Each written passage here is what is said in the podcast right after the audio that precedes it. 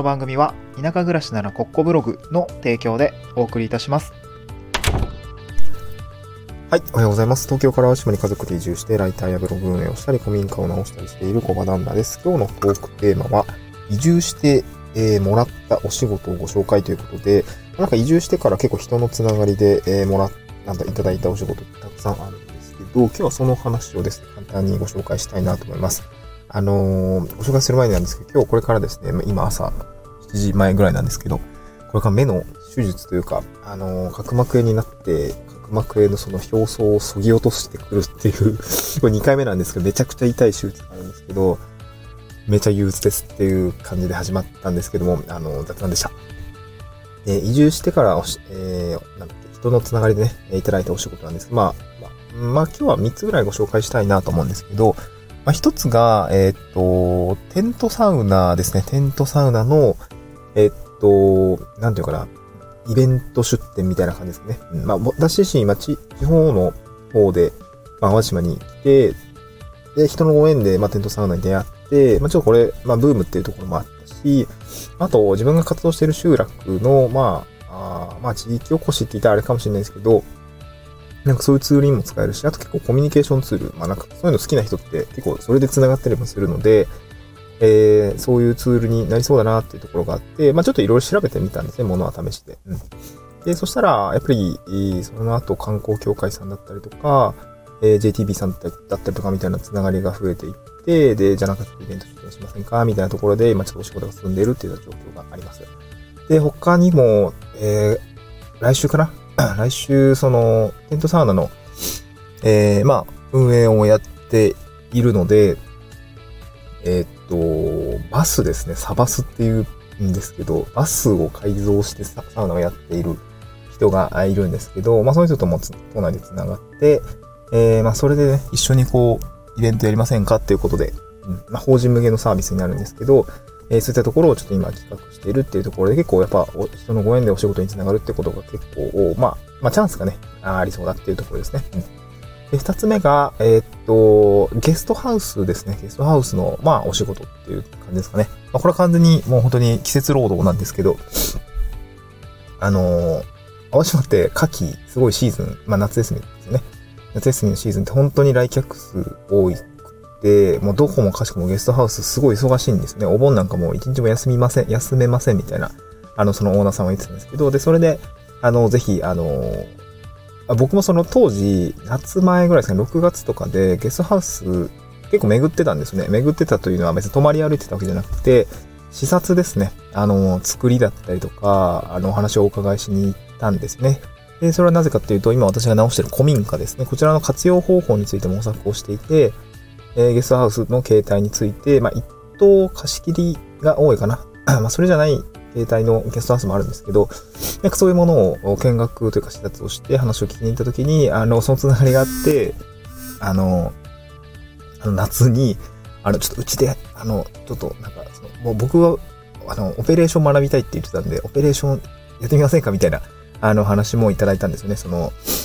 えーっと、チェックインから、あ、逆ですね。チェックアウトからのオペレーションです、お客さんがチェックアウトした後、まあ、片付けしたり、えこういう作業したり、掃除したり、まあ、補充したりみたいな、こんな感じの流れでやるんです、みたいなところ、ま、勉強したいです、みたいな。まあ、あとは、実際にね、えその人、その人のおお家もですね、一棟貸し切りの、まあ、古民家なんですけども、えーっと、宿のリノベーションの話だったりとかをお伺いしたりとか、まあ、補助金の取り方とかね、えー聞いてみたりとか。ああとは、当時はそうだな、浄化層とかを、まあ、入れないといけなかったので、まあ、そこの部分の、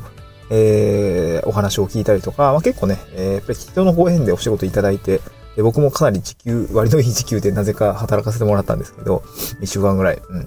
で、それをやりつつ、かつノウハウも学べるみたいな、そういうチャンスがあったので、なんかそこは、個人的にはすごくいいタイミングでお仕事いただけたなっていう感じですね。これも本当に人のご縁だったかなと思います。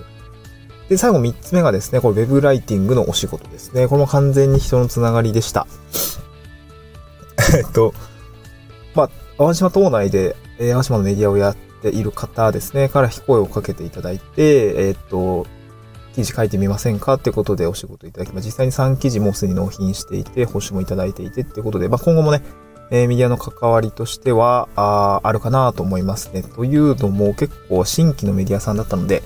えー私自身、なんかこう、島内にいるし、まあ、地域ライターみたいな文脈で活動できることもあるかなと思ったので、まあ、今はちょっとライターのチーム化を目指しつつ、なんかこう、貢献できることを提案しつつやりたいなっていう感じで、えーお仕事が、ま、回ってるっていう感じですね。うん。で、本当に、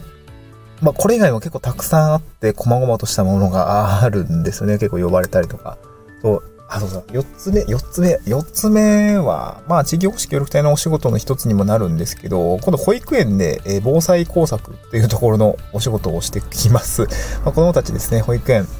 で、えーまあ、防災、9月が防災っていうのもあるし、まあ、秋、秋っていうか、秋が防災の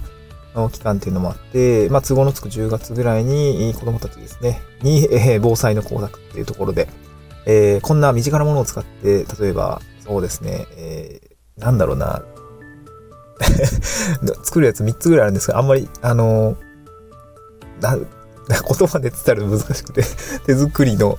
なんていうの、節水器みたいなやつだったりとか、あと、なんすかね、まあね、もう少し年次が上がって中学生とか高校生だったら本当にあのキャンドル、キャンドル、あのー、ツナ缶でろうそく作ろうとかね、結構もう火を使ったものとかの方が面白いんですけど、まあなかなかね、保育園の子たちなんで、えー危ないというところもあるので、まあ結構簡易なもの。でも結構本当に避難所とかと役に立つ。まあ私自身も、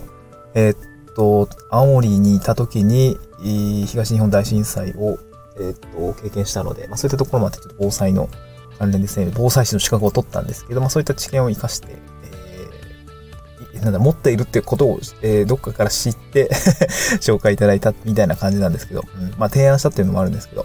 なんかそんな感じでできることありますっていう形で、えーまあ言っていたら、あこういう仕事が降ってきた。まあちゃんと謝礼も出るってことだったんで、えーしっかりね、頑張っていきたいなと思います。はい、こんな感じでございました。移住してからなんかやりたいことがたくさんあるのであれば、えーっと、いろん、自分ができることだったりとかやりたいことをどんどんどんどん口にしていくと、それが勝手に人が拡散してくれますので、あのー人脈に、人脈で結構本当に仕事が来ますので、まあ、そういうのを大切にしていくといいんじゃないかなと思います。はい、えー、これから神戸に行って、目をやってきます。あやだな頑張っていきましょう。また次回の収録でお会いしましょう。バイバイ。